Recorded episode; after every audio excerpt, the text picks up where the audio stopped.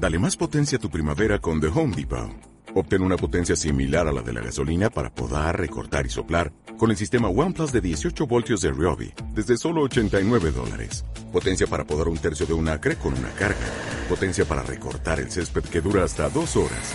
Y fuerza de soplado de 110 millas por hora. Todo con una batería intercambiable. Llévate el sistema inalámbrico OnePlus de 18 voltios de Ryobi. Solo en The Home Depot. Haces más. Logras más.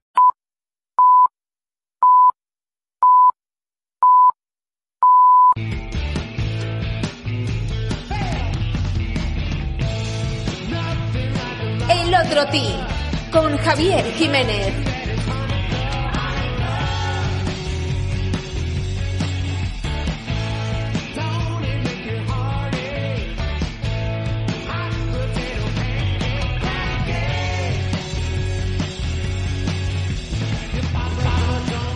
Hola, ¿qué tal? Muy buenas tardes. Son la una, las 12 en Canarias y estamos como cada semana en el otro ti desde el restaurante Caná en el Centro Nacional de Golf. Ya saben este es el sitio donde se dan cita todos los golfistas madrileños, ¿por qué no?, para jugar al golf y disfrutar de la amable gastronomía de este lugar.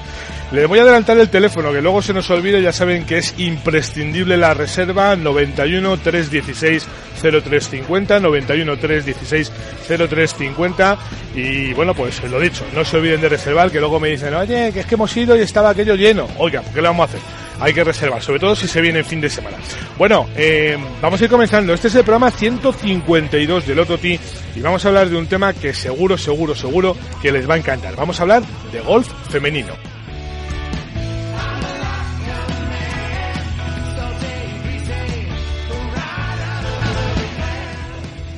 Miren, últimamente hablamos mucho de golf femenino, hablamos de golf femenino eh, profesional, hablamos de golf femenino amateur, hablamos de lo buenas que son las chicas o de lo no tan buenas que son. Hablamos de eh, tantos méritos como han tenido y luego criticamos los que se dejan por el camino. Hablamos de que tienen pocos sitios donde jugar. Hace unas semanas teníamos precisamente aquí un encuentro a cuenta de si a las mujeres las invitábamos a jugar y si participaban de, bueno, pues de esos lobbies que hacemos los hombres a veces alrededor del campo de golf. Vamos a hablar también si las mujeres nos dejan fuera, porque también hay lobbies de mujeres, también hay pools femeninas que, en las que los hombres no entran. Hablábamos de por qué a las mujeres no las dejan entrar en determinados clubes. Bueno, de todo eso ahora, en los próximos 58 minutos ya.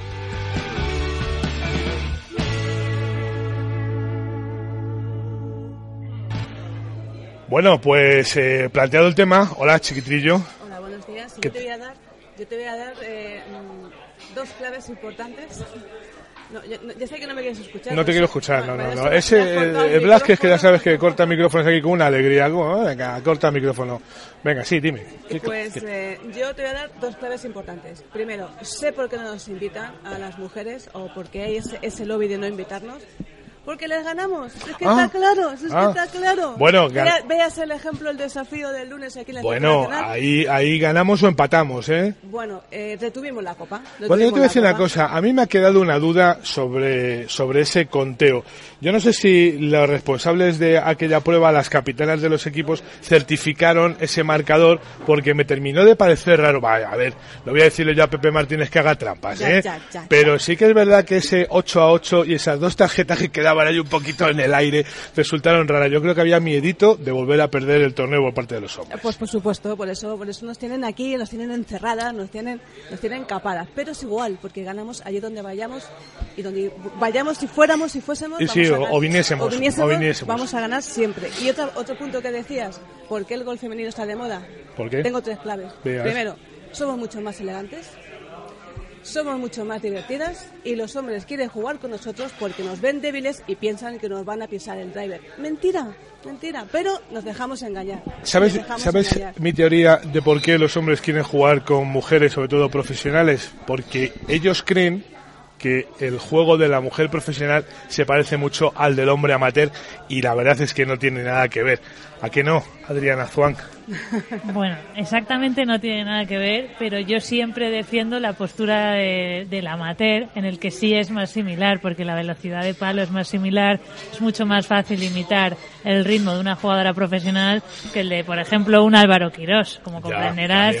Entiendo la postura del amateur, pero ah. yo tengo mi propia teoría, Javier, perdona que te corte, y es que nos entregamos mucho más al jugador amateur, vamos muy pendientes de ellos, buscando la bola, hacerle, somos un poco más madres en ese sentido. El jugador, en el caso masculino, que no todos, pero siempre se suele generalizar, va más a su golpe, va más a su golf y a su juego. Sin embargo, nosotras intentamos sobre todo que el amateur vaya contento. Entonces yo creo que también esa es la diferencia. Bueno, Adriana Zuan, jugadora profesional y responsable de la parte femenina de la Asociación de Profesionales. Buenas tardes. ¿eh? Buenas tardes. ¿Qué tal? Pues muy bien, la verdad que el lunes fue un torneo muy divertido. Oye, ¿fue un empate de verdad o tú también tienes dudas? Pues mira, fue sorprendente porque estaban todas las mujeres ya en plan celebrándolo, creía que habíamos ganado y el empate llamó la atención, sobre todo porque el tanteo en Casa Club, como se dice, eh, daba favoritas a las chicas. Pero luego es verdad que las últimas tarjetas fueron determinantes y yo sí me creo el empate. Es verdad que, que la copa la mantenemos y yo me siento ganadora.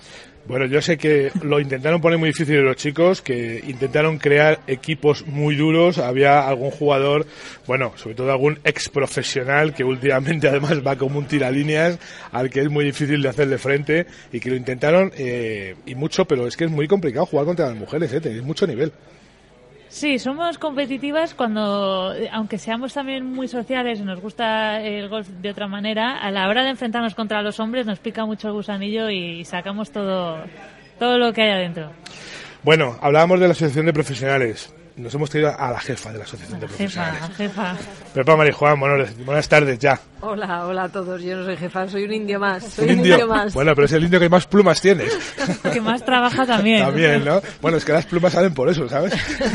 Aquí el que no trabaja no le ponen galones. Bueno, ¿qué tal? ¿Cómo estamos? Pues muy bien, muy bien. La verdad es que, como bien decías, con mucho trabajo y pero con, con mucho ánimo porque, mm, bueno, es un trabajo muy motivador y hay muchas cosas, muchísimas cosas que hacer, muchas situaciones que revertir y, mucho terreno para, para abonar y para que crezcan buenas cosas, pero pero yo bueno creo en ello y como cuando las cosas se hacen con ilusión y con ganas y se le pone empeño y seriedad pues acaban saliendo antes o después. Mm. entonces mm, contenta. Bueno vamos a hablar de, de golf femenino eh, profesional pero también del amateur. Y del profesional hay que hablar mucho eh, de pasado de presente y ojalá también de futuro. Porque ya sabes que, bueno, pues eh, no todo el mundo está muy contento con la labor de las chicas, por supuesto que sí, lo hace muy bien, pero no con lo que sale de los torneos femeninos, ¿no? Que al final siempre se quedan un poco en, eh, el aire, hemos ido perdiendo los circuitos eh, femeninos, pues fíjate, desde Loki Telepisa hasta el Banesto, eh, poco a poco se han ido muriendo todos, lamentablemente, no por ellas, porque sí que es cierto que, han hecho verdaderos esfuerzos, sobre todo algunas, por convencer a las otras, que eso sí que es una labor dura, ¿verdad, Adri? Verdad. pero sí que es cierto que, bueno, ahí queda un poquito de, hacer de, campaña, ¿no?, para buscar participación. Sí, sí es verdad. ¿eh? Hay tanto trabajo hacia afuera como hacia adentro, es verdad. Em, pero digamos que la situación no es fácil para, para el golf femenino profesional, sobre todo. Primero porque, porque y, oye, esto es una realidad y no ellas no pueden hacer nada, son pocas. Eh, es cierto que hay un un número, el colectivo de jugadoras profesionales en España que se dediquen a competir, vamos, yo no creo que llegue ronda los 40. Pocas y cada vez menos. Ya, es verdad. porque vamos eh, de cada vez menos. Es que según pasan los días hay menos y menos. ¿Cuántas tienes pensadas en la PG? Pues mira, eh, eh, este es verdad que está habiendo incorporaciones, pero te diré que hace un mes escaso, pues estábamos en torno a las 20. Oye, perdón. Pensabas en la PGA, ¿eh? Sí, no, no perdóname lo de la PGA, es que soy nostálgico. Bueno, sí, bueno, no, no pasa nada, John. no pasa nada, vamos. Ahora PGA es un nombre más moderno, está más en línea con lo que... Bueno, yo, yo reconozco que me gusta decir asociación de profesionales, me parece más, más adecuado. Bueno, la PGA porque confunde, pero todo, quiero, todo quiere decir lo mismo, o sea, que, que no, no, en el orden del producto no, el orden de los factores no, altera el producto. Bueno, me alegro, no me lo parece tener en cuenta. No, no, No, ni hablar. Mira, volvi- volviendo a las chicas, como Sí. decía Adriana, es verdad que son pocas y cada vez menos, es verdad, es un colectivo muy pequeño, entonces es muy difícil para un colectivo tan pequeño em, querer que un circuito con todo lo que implica de, de- se mantenga en el tiempo y, y, mm, eh, es decir, son grandes logros los que se han hecho a la hora de poner en marcha circuitos y competiciones para las chicas exclusivamente. A mí me parece una, Sí, sí, sí, vamos, un, un mérito tremendo.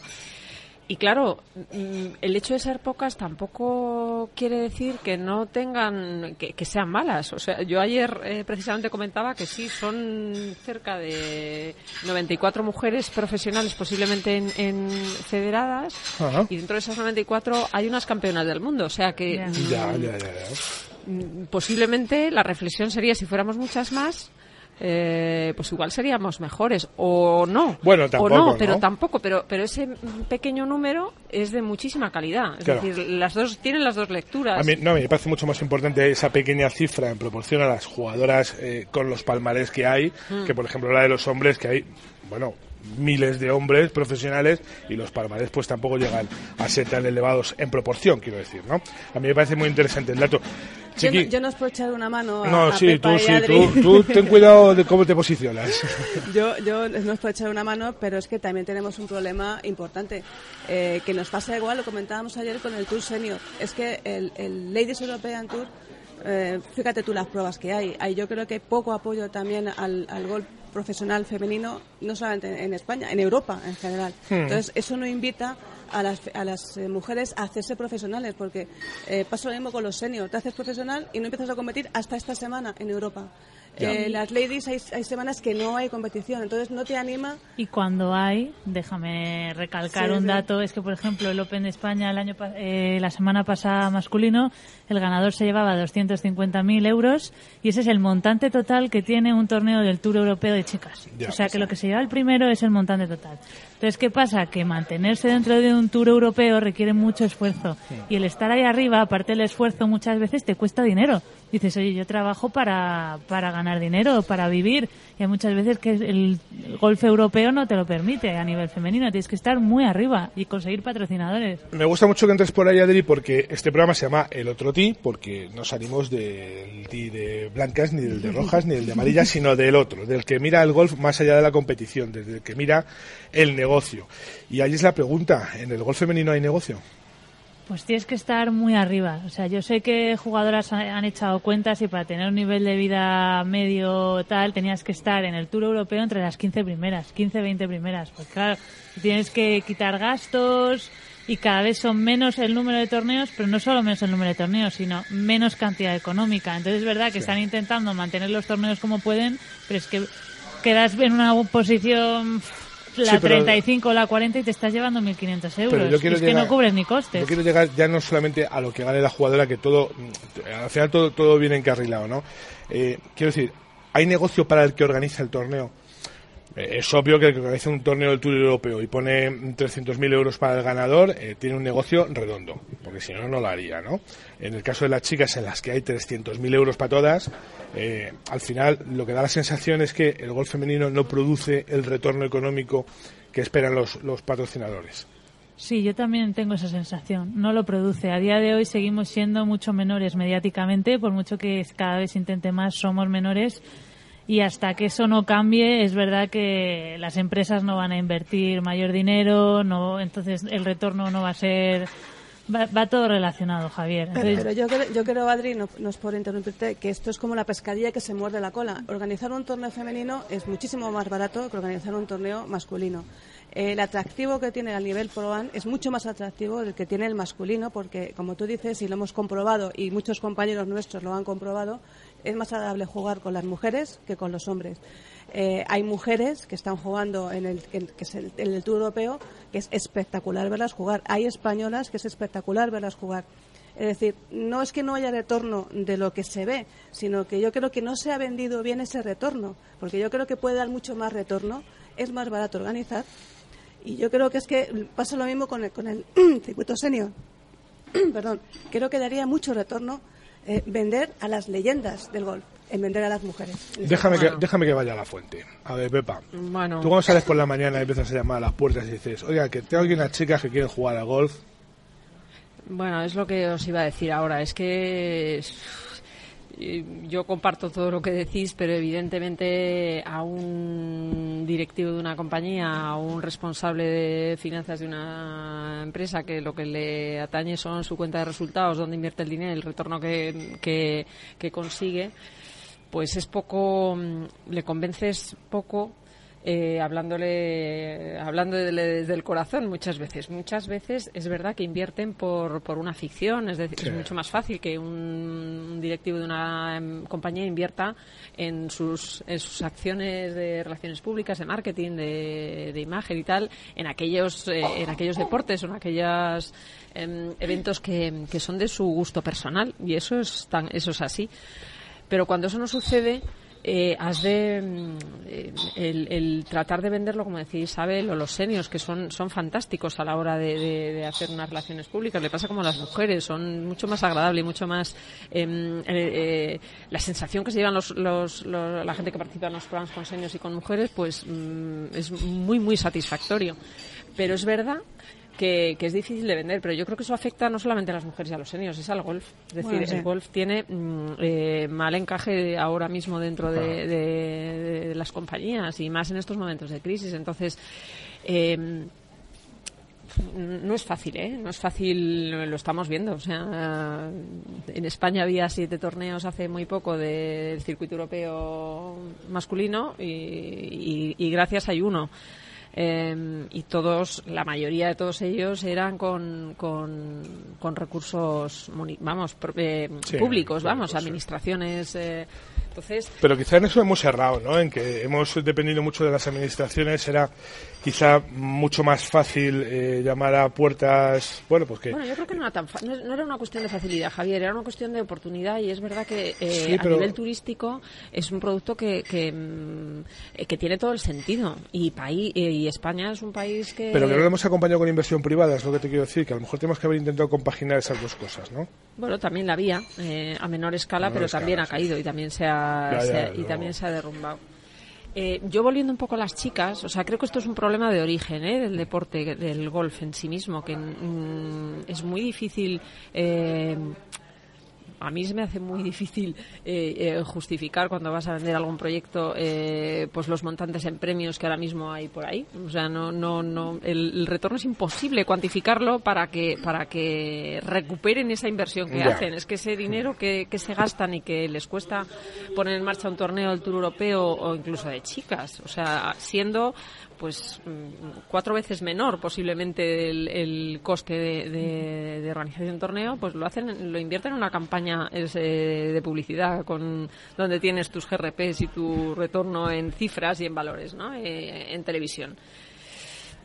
Mm, tenemos que ser hábiles y es verdad que hay que buscar eh, bueno el sistema yo creo que ha cambiado y tenemos que ser capaces de, de, mm, de encontrar primero de, de abaratar. O sea creo que, que cuanto antes seamos conscientes de que las cosas ya no por lo menos la gente y las empresas no están dispuestos a pagar lo que pagaban y eh, mejor y después ser eh, ser un poco más creativos quizá sabes y, y poder eh, ofrecer otras otras alternativas Oye, Adri, em, cuando tú te hiciste profesional, pues eran otros tiempos, eran hace cuatro días, pero eran otros tiempos, había otra, otra alegría. Ya, bueno, Suena pero- 20 años atrás, cuatro. No, 20 años, 20 años atrás tampoco había torneos de chicas, ¿eh? O sea, hemos llegado a un punto intermedio en el que hemos pasado de tener torneos de chicas y en el que había pruebas del circuito europeo en España, eh, que hubo pues el Loquito de Pizza, luego hubo el Banesto, hubo una serie de pruebas en el que uno podía pensar en hacerse profesional, ¿no? Es decir, bueno, voy a intentar dar un paso adelante a ver si lo puedo sacar, a ver si me va, bueno, me va bien, tengo capacidad, tengo cualidades, a ver si consigo. Pero ahora que estoy viendo a las chicas de la Blume que están aquí sentadas, ¿qué, qué pensarán ellas? Tienen un futuro Sí. complicado, ¿verdad? Es que antiguamente, como bien dices, estaba el Banesto Tour que te ayudaba a rodar, era como el, previo- el previo paso al Tour Europeo, a las previas, a testarte, a rodar un poco a nivel nacional, pero cerca de jugadoras también extranjeras, y ahora no, ahora directamente tienes que ir a la escuela del LED y si no jugar el LED Access, pero jugar Ya. el LED Access es un circuito muy caro, Muy caro. ¿eh? Muy caro y estamos hablando ya de... Los circuitos de desarrollo siempre son más caros que los de verdad, yo creo. Sí, eso también es verdad. Te, te exige más económicamente y hasta que no lo superas no te puedes ver en, en el siguiente paso que es el Tour Europeo. Pero lo bueno era tener algo a nivel nacional que te permitiera rodar.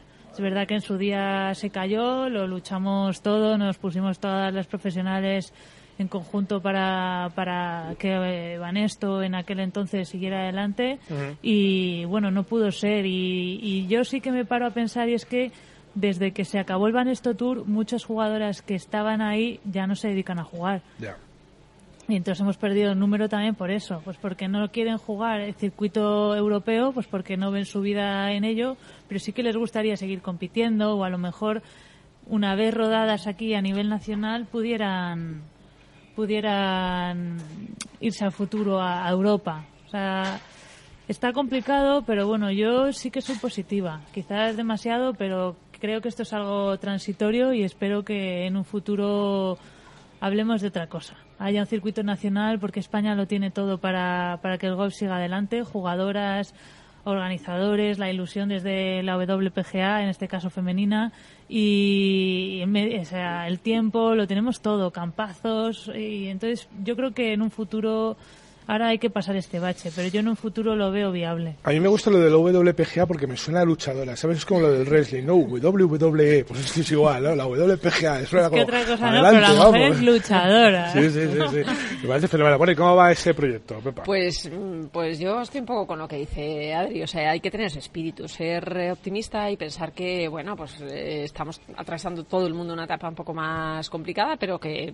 que todo, que todo acabará, acabará encontrando su, su camino. Y es verdad que, que, mm, que se está trabajando desde la PGA. mm, eh, creamos el comité femenino precisamente para eso, para focalizar un poco la atención en las chicas, que muchas veces pues tienen unas necesidades y una situación diferente a la de los chicos. eh, y que, y que hacía falta pues que tuvieran un, un espacio para, para ellas dentro de la PGA y de eso se pretende y en el interín hasta que eso hasta que todo vuelva a florecer y de verdad los brotes verdes los veamos todos pues como te decía antes, tenemos que tratar de encontrar soluciones eh, eh, que nos valgan, ¿no? Y, y un ejemplo, pues es el campeonato que vamos a hacer el mes que viene en Extremadura, en el que vamos a competir chicos y chicas. Es decir, mm, el hecho de ser pocas no quiere decir que no haya que tenerlas en cuenta. No, tien- no quiere decir que eh, si no son seis no puedan competir eh, en un circuito por no hacer número y por no hacer competición. Ya, no quiere decir, claro, no quiere decir que no puedan tener por lo menos esas mismas oportunidades. Entonces, desde la PGA es verdad que hay mucha conciencia eh, y en eso la verdad es que David Pastor ha apostado muy muy firme en ese sentido de que de que por las chicas, ¿eh? por por darles las oportunidades en todos los proyectos que la PGA saque adelante. Y este es un buen ejemplo, francamente. O sea, van a poder competir eh, en igualdad de condiciones por, por la misma bolsa de premios. Obviamente saldrán desde las posiciones que les correspondan. Ya, lógico. Procuraremos, estoy segura de que lo vamos a conseguir, un, hacer un eh, que, que encontrar la forma para que la competición sea lo más justa posible y no herir sensibilidades a nadie, porque es un tema muy Sí, lo sé, lo sé. muy controvertido, pero pero entendemos que es lo más justo y la verdad es que las Pero vosotros, lo hacéis, tendencias- pero vosotros lo hacéis por tener justicia con los hombres, ¿no? Que ya, porque si ya Por saben de blanca eso. le van a pisar la bola más de uno y entonces va a venir el lío. Bueno, bueno, vamos a ser, vamos, eh, al César lo que es del César, cada uno en su sitio. Y, hombre, vamos a ver, lo ideal eh, estaría fenomenal poder tener eh, tantas pruebas masculinas como femeninas y que jugaran por separado y que cada uno tuviera su competición, pero, pero cuando mm, por cuestiones de número eh, en lo que a jugadoras se refiere no es posible y por cu- cuando cuestiones económicas tampoco es viable porque no hay suficiente dinero para hacer un montante de premios mm, eh, en fin digno o, o suficiente para ambos pues ¿por qué no van a poder competir? O sea yo creo que es un, es un acto de, mm, eh, de madurez si quieres, ¿sabes? El poder el que puedan competir eh, de forma conjunta.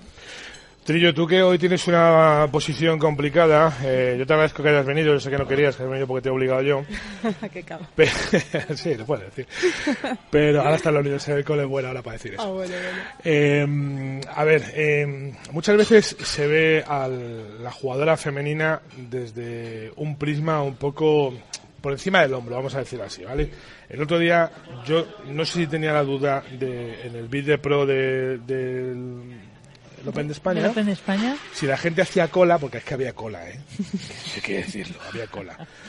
Porque creían que podían ganar a Adri o por hacerse la foto con Adri. ¿Vale? Muchas veces yo creo que, que, Las dos cosas, que las tenemos, que sí, sí, que tenemos esa sensación, ¿no? De que, de que la jugadora de golf, bueno, pues como que eh, está a nuestro nivel, pero no es así, ni Es más, es más accesible porque, como, como te decía, No, no, pero somos va- vamos, más no, no, pero vamos a olvidarnos de ese tema que, que ya lo conocemos todos. Del tema de jugar un plan con las chicas, ya sabemos que es muy amable, que las chicas eh, te acompañan, te cuentan eh, su experiencia, te corrigen el golpe, eh, es más, incluso, Mira, tú- tú- incluso son capaces de morderse la lengua y no corregirte el golpe, ¿eh? Que también Somos que así eso- de detallistas. Eso se agradece mucho también.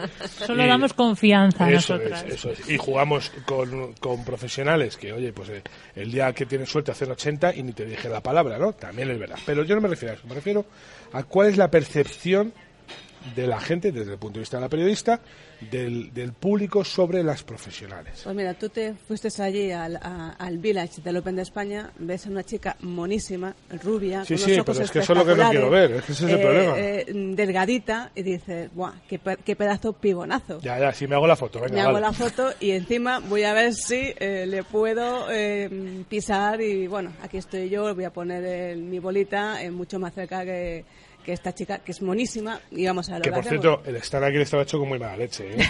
En alto y con el árbol a la derecha, Pero joder. nada, el árbol favorecía a toda amateur Sí, para sí. que no se pasara el green, vamos. ya, vamos. ya. A ver, Era para no buscar bolas estaba bien, pero nada más.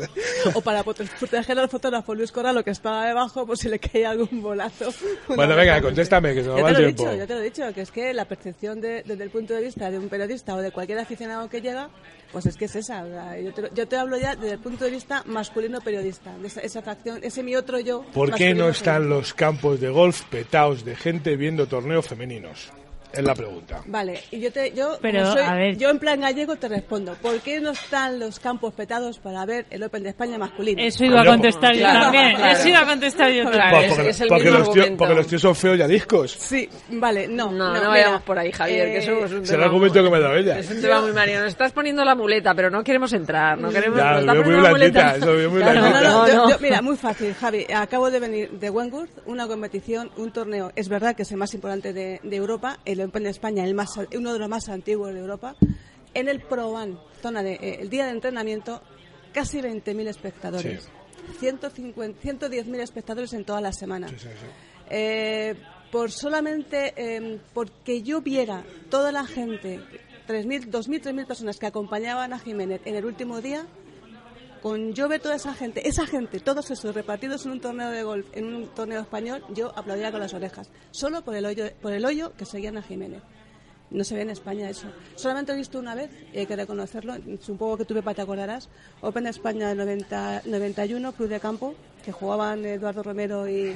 y- Pepa no lo dejaban salir sola de casa. Éramos, muy, éramos muy crías las dos. Gracias, Javier. la éramos muy crías las dos, íbamos las dos con la, con la faldita de tabla, las dos y los Sí, calcetines colegio, todavía, ya que veníamos sí, de colegio, yo con mis trenzas y Pepa con el pelo largo suelto, y ese, ese, ese torneo, ese de Eduardo Romero en el club de campo, mm, no sé, yo lo recuerdo mm, petado de gente. ¿Y por qué? ¿Y por qué? ¿Qué ha cambiado? Bueno, Yo me pregunto. Hombre, pues porque era severiano, era español, Bueno, había y mucho había cambiado muchas cosas, son- ¿eh? incluso promoción. En esa época había hasta, hasta carteles en la marquesina de los autobuses. ¿eh? Sí, Y sí. en castellana, en la castellana había parquesinas y había todos Los eh, las colgados. banderolas los banderolas Pero ahora, sin embargo, es un deporte más popular que antes. Sí, Tiene pero- ma- es más pero- accesible. Pero nadie lo cuenta. Eso habrá que preguntar a los organizadores de Mira, torneos yo- por qué no se cuenta que hay un torneo. Ya no es organizador, no, permíteme Javier, yo ya no es organizador de torneos. Mira, yo venía esta mañana, estaba indignada leyendo leyendo la prensa.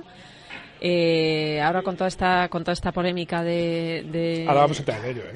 Ah, No, sí, no nos hable de. Carmene, no nos hable de Carmene, que ya le hemos dado mucha caña. No, no, no, pero no, pero viene a, viene a colación esto porque leía la prensa y el, el artículo, pues con el lío este de, de Podemos, de si el club de campo lo van a convertir en finca, en una escuela, granja, tal cual. Eh, al margen de lo que de la medida que vaya a hacer finalmente esta señora o no, eh, el artículo era penoso y era pues un reflejo de cómo tú dices cómo ve la gente el golf cómo ve la gente cómo percibe la gente y entonces claro em, em, solamente hacían referencia a los pijos que estaban en Embassy, que comentaban la noticia, y que si de que lo que iba a hacer eh, eh, Carmena con el club de campo y mm, eh, reconstruía una, una, conversación de dos señoras merendando en Embassy un postre súper estupendo y acababa la conversación diciendo que ya no me compro el bolso en Prada porque, o sea, es que lamentablemente esa es la percepción que la gente tiene, eh, el desconocido, ¿eh? el que no se acerca nunca al deporte, es la percepción que tiene de un pijo que merienda en Envasi, que se compra el bolso en Prada que no tiene nada de malo, pero que hay mucho mucho camino detrás y hay mucha gente que ya no es de Embassy y se compra los gente que se viste en Zara y que tiene su frutería y, hasta que no seamos capaces de que mm, o, interioricemos todos, ¿eh? me refiero a todos, ¿eh? Mm, que eso es así, pues mal asunto. Entonces no no no esto no no progresa porque esto va de hacer el deporte del golf lo más accesible posible, lo más eh, amable posible a todo el mundo. La gente le da miedo acercarse a un campo de golf porque no sé qué me voy a encontrar allí, si me van a mirar arriba abajo a ver cómo voy vestido. Y no nos lo creemos todavía, ¿eh? permíteme que te diga, yo mm, creo que hay mucho mm, en fin, vamos a hacer el deporte lo más público posible, pero, pero un poco con la boca chica, muchas veces. ¿eh? tienes toda la razón. Bueno, vamos a hacer una pausita y nada, regresamos enseguida, eso sí, para hablar de la estaca, chiqui, de la estaca. Escucha cómo suena el golf. Escucha la radio del golf.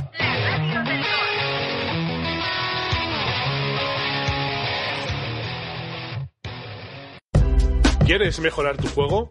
¿Quieres rebajar esos pads que llenan de golpes tu tarjeta? Okiline Golf es la solución que andabas buscando. Okiline Golf es un producto revolucionario con el que entrenar diferentes aspectos de tu golf. Está avalado por Kiko Luna y con él verás cómo mejoran tus resultados casi sin darte cuenta. Okiline Golf es además el gadget de moda, el regalo perfecto para cualquier ocasión. Okiline Golf está a la venta en la página web www.ocalinegolf.com y en tiendas especializadas. Y lo mejor de todo es que solo cuesta 20 euros. Consigue ya tu Okiline Golf y que no te lo cuenten. Si estás buscando una actividad para realizar en familia, acércate al golf. El golf te permite pasar con los tuyos más tiempo que cualquier otro deporte, realizando una actividad física mientras paseas por un entorno natural y saludable. No importa la edad ni la condición física. Anímate y pregunta cómo iniciarte en cualquiera de los clubes madrileños o en la Federación de Golf de Madrid. ¿Quieres conocer todos los datos, curiosidades, chascarrillos y anécdotas que rodean el golf? Eso que siempre quisiste saber y nunca te atreviste a preguntar, te lo cuenta Chiquitrillo cada semana en Wikigolf. 30 minutos cargados de historia en la radio del golf. ¿Sabes por qué a la Costa del Sol se le llama la Costa del Golf? Para todos aquellos que empezáis a disfrutar del golf, la Costa del Sol ofrece la mayor variedad de campos y además es punto de encuentro donde se dan cita grandes profesionales, amateurs, seniors, juniors y, por supuesto, tú. Aprovecha los fines de semana y tus vacaciones y ven a conocer el mayor y mejor destino de golf de Europa. Málaga y la Costa del Sol te esperan. No lo dudes, si vienes, vuelves. Presume de ser el mejor informado. Escucha Par 72. Javier Jiménez te acerca la actualidad del golf nacional e internacional, con entrevistas a los protagonistas de la jornada y las crónicas de los torneos con las voces más destacadas. Cada tarde a las 8 tienes una cita en la radio del golf.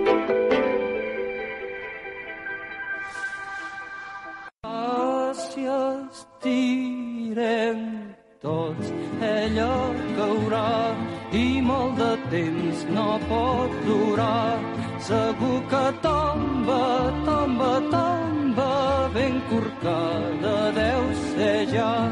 Si yo, yo Bueno, pues una semana más toca tumbar la estaca. Hoy no está José Gas, es que tenemos que apañarnos como podamos para hacerlo.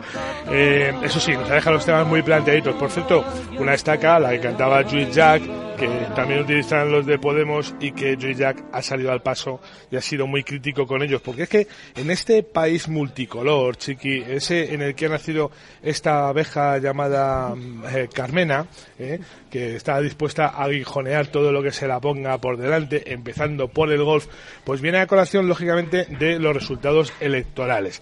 Eh, el PP ha perdido las mayorías absolutas, eh, Castilla-León, Castilla-La Mancha, Murcia, La Rioja lo rozaron, el PSOE ganó en Extremadura y en Asturias, los círculos de Podemos y el Naranja de Ciudadanos irrumpen con fuerza en los ayuntamientos y en el de Madrid, que nos toca porque estamos más cerquita, porque esto es el restaurante Caná, ya sabes que está, ¿dónde? En el Centro Nacional de Golf. Exactamente, en pleno centro de Madrid, en la calle Arroyo del Monte. Bueno, pues eh, nos toca una señora eh, que, Bueno, nos puede tocar. Nos bueno, puede nos tocar. puede tocar. Bueno, pues es Que que yo, creo en la democracia y creo en los pactos. Ya, mira, yo, yo creo también en una cosa, y es en, en que eh, las elecciones de los alcaldes, eh, tal y como está el sistema electoral, son sumamente sorpresivas muchas veces, pero que también es verdad que la mentalidad de Estado que tienen los partidos políticos en este país es nula, con lo cual ese pacto por el bienestar que proponía ayer Esperanza Aguirre me da la sensación de que no se va a llevar a buen puerto finalmente y que veremos a la señora Carmena volverse a subir precisamente en tu barrio,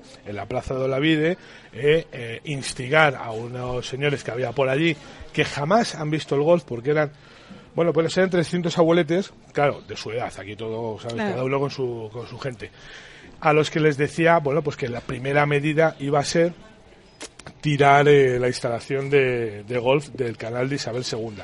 Las demás no, solamente la del golf, que es lo que molesta verdaderamente, porque es una cosa de ricos, ¿eh? Claro. Eh, y bueno, pues una cosa rancia y demás. Claro, fíjate, no es rancio el marxismo, pero el golf sí. Bueno, eh, la cosa está en que más allá de todo esto, a la señora Carmena, pues no se le ha ocurrido otra cosa también que decir que en el centro, eh, en el, Club de Campo Villa de Madrid, del cual el ayuntamiento es propietario en un 51%, va a convertir el campo en una granja escuela. Que digo yo, ¿cuántas vacas va a meter esa señora en 60 hectáreas? Muchas, se pueden meter que muchas. son muchas apiladas unas vacas, ¿eh? son muchas vacas las que hay que meter. Bueno, bromas aparte, la cosa está que esta bola provisional, que es lo que nos queda hasta ver qué es lo que va a ocurrir con la alcaldía, no solamente de Madrid, sino de muchas ciudades, ese 13 de junio seguramente muchas sorpresas. Hemos bueno, pues que ha amanecido el día 25 en un país multicolor, en el que ya desde luego no hay ni rojos ni azules, todo empieza a tener colores extrañísimos entre morados, naranjas y los de la hora Madrid, que no sé ni qué color tienen todavía. ¿eh? Y, y bueno, veremos a ver por dónde va la cosa, aunque no pinta bien, ¿eh? No te digo, Pepa, que no pinta Si esto fuera realmente golf, yo pedía un mulligan ya mismo. Un mulligan, ¿no? en vez de por la Se profesional, puede, se, puede, se puede volver a votar. Se puede volver a votar, por favor. Bueno, ha sido curioso, ¿no? Yo creo que los resultados de, de estas elecciones han sido cuanto menos llamativos. eh, Yo soy de alguna amiga de mi madre, de esas eh, jovencitas que se van, eh, se reúnen al tomar el café en, en Embassy eh, y pagan una pasta por una tostada. Eh, Tú sabes la que te van a liar luego. O sea, ya, ya te liaron una por decir que habíamos ido a cenar una noche en Barcelona. Cuando digas que tu madre va a comer a Embassy, pues te vas a A, enterar. Embassy se tima planta del corte inglés, que es lo más baratito que hay por el barrio. Eh, y entonces eh, esas señoras, yo sé que alguna, cuando, mm, bueno, mm, te voy a decir la verdad, cuando mi madre le ha recriminado, oye, ¿y por qué has votado a estos y tal? Y dice, estos, no, no, yo he votado a estos. No, no, ¿tú a quién has votado? Yo he votado a este. Pues estos son de estos. No, no, no, que te has equivocado. Hay gente que no sabe ni siquiera a quién ha votado. Yo ya te lo digo. Bueno, más allá de valoraciones ni de colores, os sorprende, imagino, el resultado de estas elecciones. Bueno, tampoco tanto. Vamos, yo creo que sí, ha sorprendido por la magnitud, ¿no? Pero sí que es verdad que nos esperamos un, yo creo que todo el mundo, un castigo importante a, los grandes partidos, sobre todo al PP, porque, bueno, eh, ya se venía anunciando, mm, la situación estaba muy caldeada, pero mm, y creo que era, bueno, predecible. Posiblemente no tan abultado, o sea, no, no una derrota tan, tan, dramática. flagrante, sí, tan dramática y en todas las zonas, o sea, en, en las principales ciudades y sobre todo con ese aumento tan grande de, de, de Podemos. Posiblemente se esperaba algo más de Ciudadanos, que en último momento no fue tan abultado. Es decir, ha habido un, ese cambio y, ese, y esa pluralidad, yo creo que se esperaba, pero tan grande desde mi punto de vista creo que no. Y es lo que ahora mismo pues está todo el mundo en shock eh, un poco, ¿no? A ver cómo, de qué manera, mm, de qué manera se, se rehace todo y sobre todo es muy importante que no sé, o sea, que haya pues cierta seguridad, sobre todo jurídica, o sea, que, que los inversores, antes hablábamos de, de quién invierte en golf y quién no, pues pues eh, depende del panorama que se encuentren, pues será un país mucho más atractivo o no. Tú fíjate el desplome en bolsa y eran municipales, si hablamos de Sí. autonómicas o nacionales, ¿no? Sí, pues imagínate ahora que tenemos tan presente el- la Ryder, la apuesta por la Ryder en, eh, en el 22. Barcelona, En fin, con los colaus allí, vamos a pagar Sí, en colaus. sí, bueno. Bonito. bueno. Bueno, y un proyecto nuevo que ha salido en Madrid hace poco, que era esa página web eh, Destino Golf en Madrid. Que eso mm, va a haber que poner Destino Country Campo. bueno, campo. eh, a ver, Madrid tampoco será un destino golf nunca. Otra cosa es a- No, animar bueno. a la gente que viene a Madrid a que ya aproveche y juegue al golf, pero yo creo que nadie va a venir a Madrid a jugar al golf como nadie se va a Londres a jugar al golf. O sea, pienso yo. Yo, si me dejas, hay una cosa que sí que estoy de acuerdo con Carmena, me- se me van a echar encima, pero sí que creo que el club de campo debiera ser, mm, debiera tener otro tratamiento por Más ser público, más- más totalmente, abierto. sí, es decir, no, yo en eso sí que estoy de Sí, acuerdo. pero una cosa es hacerlo abierto y otra cosa es hacerlo, digamos, No, no, una granja, ¿no? Por supuesto, esto es un, eso es un el parque sindical, ¿no? Pero que en el campo del club de campo puedan jugar eh, todos los Sí, madrileños sí, sí. en las mismas condiciones o por lo menos hacer un sorteo de plazas, como se hace en la mayoría de los centros públicos de muchas otras modalidades. de- Es de- que no es totalmente público. Eh, bueno, sí, sí, Bueno, es público. El 24% es de la Real Sociedad Hípica. Bueno, ya el 24%, pero el 51% es del ayuntamiento y el Claro. resto es del patrimonio nacional, es Sí. decir, es público. Yo tengo que verlo en la granja escuela, que no me lo creo. No, no, me lo creo, no. A ver, si todo esto, todo esto sabes lo que va a pasar, que el día 13 de junio, que es cuando se constituye el ayuntamiento, coincidiendo con San Antonio, pues ella se va a ir allí como buena modistilla, a ver si le sale un buen novio y le quita la tontería, que yo creo que es lo que hace falta. Yo, Adri, te veo jugando eh, golf a través. Campo a Golf través. a través, Campo a través. Go- golf campo a través. No, pero. ¿sabes Cross lo que va a pasar? Que si el golf se está popularizando y estaba siendo un poco más al alcance de todos, vamos a volver a- aquí a la prehistoria. Y vamos a, a dar un paso atrás bastante importante. Bueno, yo francamente os voy a decir una cosa. No creo que lo del club de campo llegue a suceder. Me parece una chorrada, es la típica medida populista y, y dar voces, bueno, porque es muy barato. Ahora sí me preocupa la instalación del, Del canal. canal de Isabel II porque, o sea, sí, porque es que esa es muy fácil, porque tiene el problema directamente de que la valla es, eh, bueno, digamos, alegal y en el momento que la quite ya no se puede jugar al golf, con lo cual si no se puede jugar al golf, pues ponemos un campo de fútbol. Me parece que es mucho más fácil y que lo puede hacer con determinada facilidad. Bueno, seguimos adelante. La bola equivocada hoy son para las caras de la basura, que es una política, una polémica campaña publicitaria que se ha creado en Hong Kong. Con esta campaña, bueno, pues eh, se ha causado polémica y debate. A través del análisis de la muestra de ADN en restos de basura se han establecido una serie de rostros que identifican al infractor aquel que ha tirado la basura pues o sea que ojito chequi a las papeleras ¿eh? tono de piel color de ojos pelos son algunos de los aspectos que se han recogido para establecer unos retratos robot que se exponen en marquesinas y paradas de metro para escarnio público esto es en Hong Kong Ah, bueno, pero como todos los chinos son iguales, tampoco lo van a conocer, ¿no? bueno, depende, porque a lo mismo la tiene alguno de origen español que todos conocemos y que está allí Eso sí, eso es diferente. refugiado. Oye, ¿y eso no ataca a la- al, al derecho a la intimidad? ¿A tu derecho a...? a- a- porque es un, es- Bueno, es- si eres hongkoniano a lo mejor no. A lo mejor no, claro. O sea, que aquí hay que ver el derecho a la intimidad de cada uno. Bueno, hay que decir que en la campaña los rostros que aparecen son, de momento, de unos eh, voluntarios ¿eh? que se han prestado para que todo esto tenga un sentido y que eh, de momento vayan concienciando a la gente de que esto va a pasar si se sigue haciendo, bueno, pues sin hacer uso de papeleras y, y los contenedores de basura y este tipo de cosas. Pero vamos, que no está tan lejos eh, que en países más civilizados ya se hacen eh, análisis de las heces de los perros para buscar al, al vecino que no ha recogido con la bolsita. Y mandártelo por seguro a casa en una cajita, sí. Eso sí que lo he visto. Adri está flipando porque Adri no ha entendido todavía que la gracia de la, de la radio del golf es que el golf es solo una excusa. Ah, vale, vale. Bueno, podías enlazarlo a que cada vez se ven más perros por el campo, acompañando a las También señoras, verdad, tal, ¿eh? no sé, pero así algo de pronto digo... El otro día vi, el otro día vi una buena mujer eh, precisamente en el Prat que iba, ¿la, la viste? Con unos taconazos. Ah, sí, sí, sí, sí. sí. Bueno, en que- el Prat se veía un poco de todo, ¿eh? Yo no sé si, pero Yo creo que alguna se pensaba que A lo mejor era un concierto de rock o algo. Sí, sí, sí. O la que iba a pinchar los greens, que también podía ser. Bueno, También, sí. Pensaba alternativo, claro. no. Iba unos tacones de aguja que era espectacular. Yo decía, bueno, esta va a matar a alguien. Y He de además iba, decir- iba directamente a tu stand, Adri. Yo he de decir que nos ganó un rockero. que llevaba. Sí, sí. ¿Le balas, viste tú? de Le balas, llevaba ¿no? cin- cinturón de balas. Pelo largo, se tuvo que quitar los anillos, porque claro, no podía coger el palo. Digo, no, no, el golf tiene cabida a todo el mundo hoy en día. Oye, todo te- el mundo puede jugar cosa- genial, Y nos ganó, genial. nos, ra- nos ganó el rockero. Digo, un respeto al rockero que nos ha ganado aquí en la próxima cercano, ¿eh? A ver, era un tío muy eh, conocedor del golf, ¿eh? Y yo le oí, o sea, le vi siguiendo partidos y comentando las jugadas y los golpes y era un tío que sabía de lo que hablaba, ¿eh?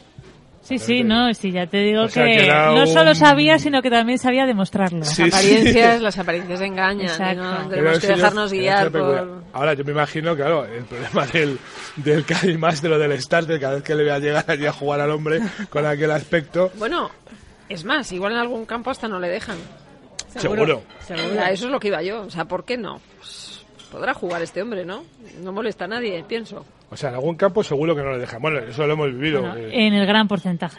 hay la gran En porcentaje. el gran porcentaje, porque hay unas normas de etiqueta que desde mi punto de vista a mí me parecen estupendas. Yo es que soy muy tradicional para eso, he de Pues, decirlo. Sí, soy pero- muy tradicional. discrepo. Yo también discrepo. Oye, para, para una boda tienes que ir de traje o puedes ir en chancletas. De pues aquí igual. chancletas. No, Yo- de yo eso nada más nada, que voy a en hay un protocolo Nadie- en la nadie te vida. prohíbe, nadie hay un prohíbe. protocolo en esta en esta sociedad No, y hay que tú- cumplirlo. pero Vas a tú hacer cuando va- deporte, Adri, vas pero a tú hacer cuando vas deporte. a la Bueno, boda- pero no estamos hablando de un deporte como el atletismo que te vas a correr una Estamos maratón. hablando de un deporte, un deporte y esa, esa, es una, ver. esa es una de las cosas que nos tenemos que quitar de la cabeza. Ah, Esto no, es a mí un me gusta la elegancia, la elegancia del Pues golfista. tú te puedes ir elegante y yo me puedo ir... A ver, Adri, yo creo, mira, te voy a decir una cosa respecto a lo de las bodas, lo de la elegancia del golfista, sí es discutible. Haremos un programa Me sobre eso. está no me extraña, vamos, es que es una cosa, lo que acaba de decir es Me tremendo. encanta, Adriana. Es Sí, porque ahora mismo tienen la imagen de, del Edford con ese pelo grasiento y ese gorro que se pone de ¿Cómo se lo quitará, eh?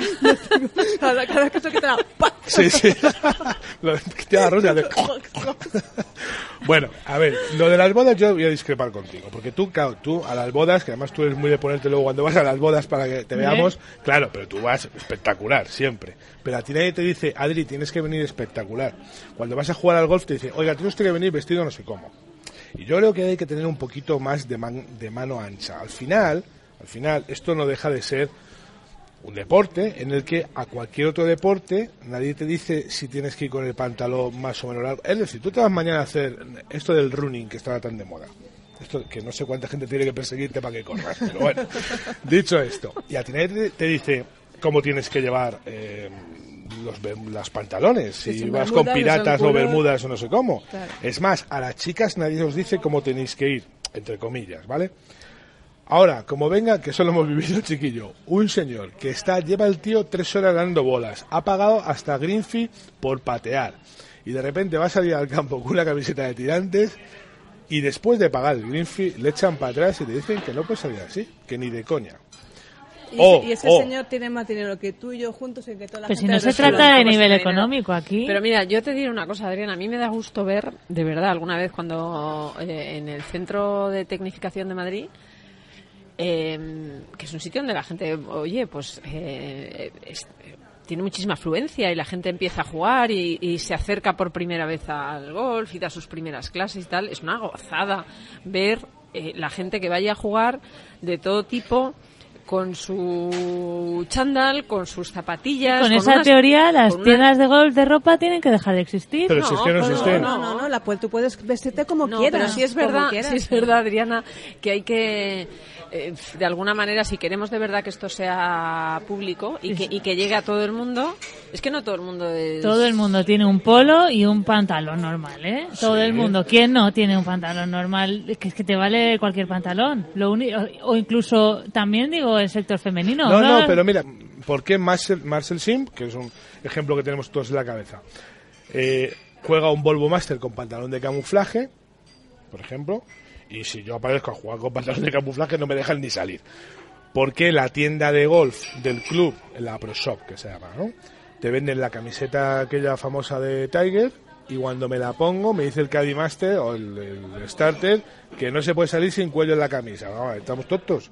O sea, hay que, hay que Es tener un que poquito yo más creo- de mano. Vale, hay que tener un poco más de mano. Estoy, estoy de acuerdo. En la camisa, si es una, la, o sea, en una camiseta, vale, pero ya si vas plantarte sin camiseta- tirantes para jugar al golf Claro, y si van a con chanclas, pues, pues- mira, eso es para ir a la playa. Aquí cada, cada deporte tiene su, ver, su lo de, la- uniformidad de y su chanclas, contexto. lo de las chanclas y el golf tiene, Hay chanclas, un- hay chanclas con clavos, hay chanclas con clavos. Sí, bueno, que pero las es una, sacado. es una chorrada, acaba hace muchos años lo de fútbol y que no se han utilizado en la vida. Para que te coman los bichillos ahí. No, y sobre todo, yo, yo lo de las chanclas por, por tracción, pero si tú te dejas una uña larga que te puedas agarrar al talud, Entre lo de las heces y las uñas largas, está desviando el programa, ¿eh? bueno, eh, a Ahí, ver. ahí quedamos, ahí quedamos. No- otra de las noticias de la semana ha sido el soccer, que ha sido, bueno, pues eh, Florentino, que finalmente cesaba a Ancelotti. Pues como, pues como siempre, ¿no? Primero le da un abrazo, le dice cuánto le quiere, es un entrenador imprescindible para el Madrid, jamás se irá, y al día siguiente pues dice tal que esto. el momento de dar un nuevo impulso. Un nuevo impulso que nos permita conquistar nuevos títulos y alcanzar nuestro máximo nivel competitivo en una nueva etapa. Bueno, Chiqui, imagino que esto lo que quiere decir es que Florentino se va a hacer del Atleti, porque si no, no sé dónde va a sacar nuevos títulos. Eh, un error de Florentino, ya, ya lo hemos dicho eh, en muchísimas ocasiones, Florentino tiene que tener una candidatura limitada.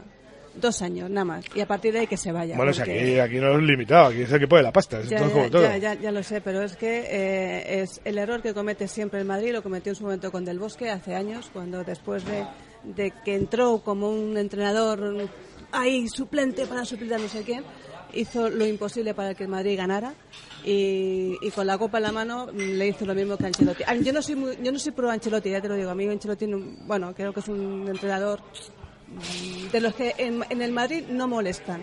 Es decir, tipo eh, tipo Molomni, de eso de chicos para atacar todos para adelante, chicos para, para defender todos para atrás. Creo que es un entrenador que no molesta. Benítez, que es el próximo que va a venir, mm, ese va a tener mucho más Es problemas con el es equipo. Carleto que te está escuchando, pero está de acuerdo contigo. Pues, pues, pues dile, dile a Carleto que, que, mm, yo creo que era un buen entrenador para el Madrid, porque te digo, no molestaba mucho en el vestuario. Benítez eh, va a crear mucho problema en el vestuario, porque es un hombre con mucho carácter. Pues eso es lo que tiene que hacer. ¿Alguien le ponga las pilas? ¿Tú eres del Madrid? eh, Yo soy Adri? del Madrid, pero lo que sí siento, y no soy una futbolera, y he de reconocer que no entiendo nada de fútbol, ¿eh? las cosas como son, pero sí siento que cuando eres uno de los mejores equipos del mundo, lo que demuestra es un hambre por cada vez ser mejor, que por eso que cada vez tengamos, nunca estemos contentos con nuestros títulos, Ya. porque es esa hambre y eso es lo que en realidad te hace ser uno de los mejores equipos, como cuando eres el mejor del mundo y todavía te estás fijando en tus errores en cualquier tipo de deporte, siempre Bueno, quieres bueno. progresar. Pero tú crees que un Madrid que no ha ganado ni la Copa, ni la Liga, ni la Champions, ni al Parchís, ni, ni al Paris ni None, ni Nones, eh, ¿es culpa del entrenador o es culpa de los jugadores que son los que están en el campo y los que tienen que meter goles? Pues o sea, yo yo, que- entiendo que no se puede echar a 11 tíos, es más fácil echar a uno. Eh, ese es el Mm, problema. Yo creo que no sé, ni la culpa es ni de uno ni de los otros, es del conjunto. O sea, no, porque unos juegan y el otro dirige. Al final hay que, tienen que funcionar los Yo dos, aquí- pero también hay que dar tiempo al Claro. asunto. No, no todo es llegar y besar el santo. Entonces a veces se cambian las cosas muy rápido sin esperar a que a lo mejor pase los resultados dentro de poco. Yo creo que Florentino se equivoca en una cosa, Chiqui, y te voy a decir cuál es, y es que se tiene que hacer, si quiere ganar, se tiene que hacer presidente del Barça. Ahí lo dejo, ahí lo dejo. De eso nada, de eso Hombre, nada. es que el, es que el Madrid es mm, no es un club de fútbol normal, entonces eh, a ver, no se entiende que no puede pasar una temporada en blanco. Es, Ya, es que si- eh, no es se puede locura. asumir, entonces alguien tiene que tener la responsabilidad mm, eh, y le toca al entrenador.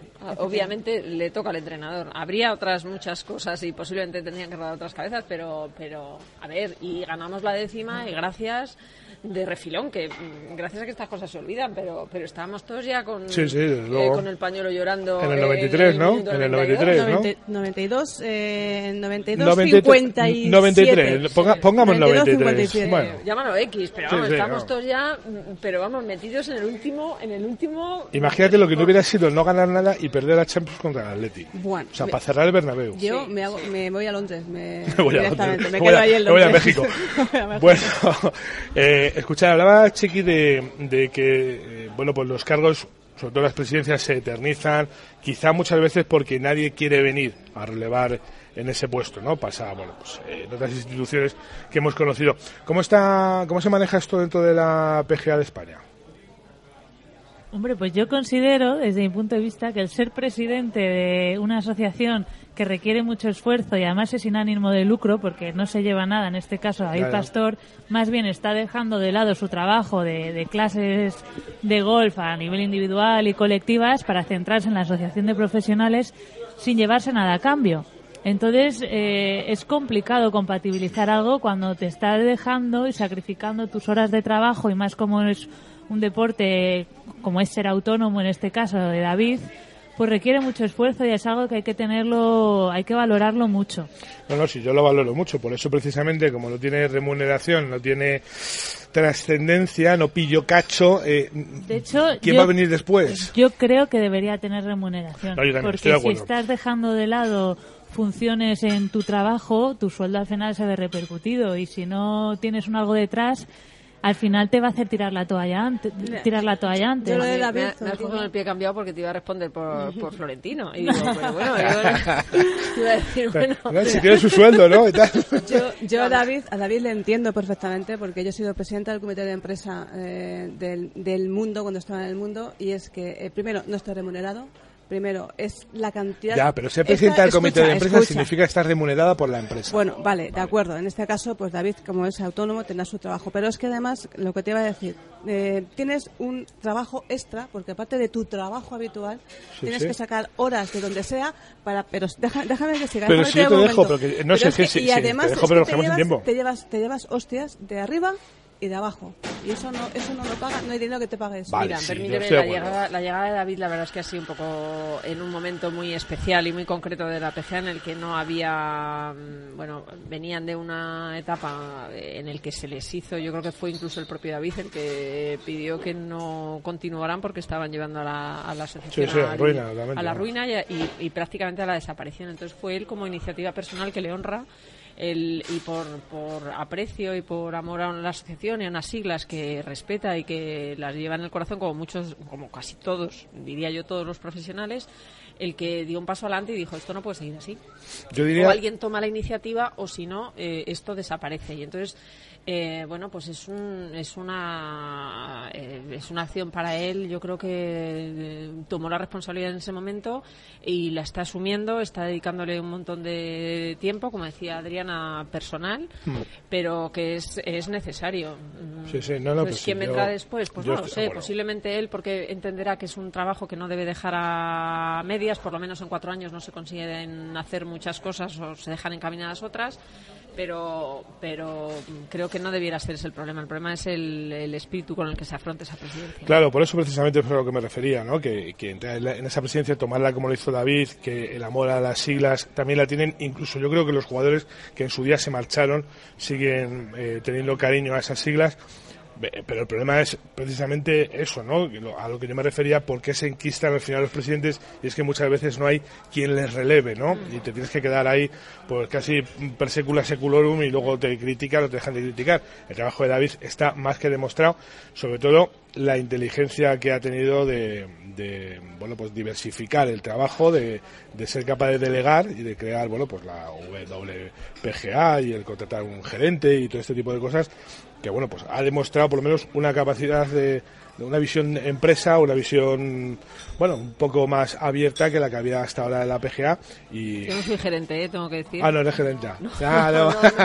No, pero sí es verdad que yo entiendo que en todas las en todas las instituciones debe haber una profesionalización del trabajo, creo, ¿eh? para poder sacarla adelante. bueno Y- sácanos de duda entonces cómo te llamamos asesora Sí, Vale, sí. Vale. Asesora number one. es que eso es lo que yo he dicho ¿verdad? he dicho el de que la asesora me ha dicho gerente digo vale pues ya está No, tú no, tú no. Cuando he pedido aquí los currículums bien. a todo el mundo, he dicho. Bueno, chicas, que, que tenemos que ir terminando, que os agradezco mogollón que hayáis estado pues eh, esta horita aquí, que la verdad es que el sitio fantástico, ¿eh? este restaurante Canal, Sí, ¿lo sí, conocíais? Sí, sí, estupendo. ¿Eh? La verdad es que- Hemos- lo hemos catado incluso. Ah, ¿eh? ¿sí? Es recomendable. O sea, da- recomendable. das fe, ¿no? Y, y- y tenemos una visión del campo de golf que vemos todo tipo de personas eh, jugando y de todas edades, edades y condiciones que le recomiendo a la señora Carmela que venga. Algu- alguna, alguna- bien vestidos todos, ¿eh? Porque les hemos dicho, cuidado que viene Vestirse bien. Sí, están todos de guapos y de que elegantes. tenemos lío. Bueno, para venir a comer aquí al restaurante Canal, Centro Nacional de Golf, el teléfono 91 316 0350, 91 316 0350 y nada, a- que les esperamos el próximo miércoles. El próximo ¿Te miércoles. parece buen día para venir? Sí, y tú y yo por la tarde también nos veremos. Hombre, a las 8. Hombre, hombre. Adriana Zoan, golfista profesional, muchísimas gracias, Gracias eh, a ti, presidenta de la. WPGA, que me gusta decirlo, la verdad, qué alegría. La verdad es que no soy la presidenta, es ¿Tampoco? Marta Figueras Dotti. Marta Figueras Dotti, que ella sí que tiene el honor de ser la presidenta. Bueno, pero Yo soy tú- una mera consejera. Vale, pues la que da en la cara. Al final Vale, es la vale, que se como te lo quieras llamar, si al final Bueno. el título da igual. Al final voy a tener que llamar a la PGA y que me den, por favor, el currículum y los cargos, los nombramientos de todos y cada uno. Pepa Marijuán, Lo muchas gracias, ¿eh? Muchas gracias a ti, Javier. Lo importante es el trabajo, ¿eh? Eso más es. que los títulos. En o tu, sea, con- en tu condición de lo que sea, gracias. gracias a ti. Bueno, Maritrillo, no te digo nada, ¿eh? A las 8 te espero. Eh, Ya sí. me he puesto de cositas interesantes, ¿eh? Hoy es día de previas. Y tenemos también torneos femeninos. Ah, también. También tenemos en Europa y en Estados Unidos. Bueno, hay de todo. Javi Blasque, nuestro técnico, gracias amiguito. Señores, el miércoles aquí a la misma hora, de 1 a 2 en el Centro Nacional de Golf. Esta tarde a las 8 con Chiquitrillo. Gracias a todos, adiós.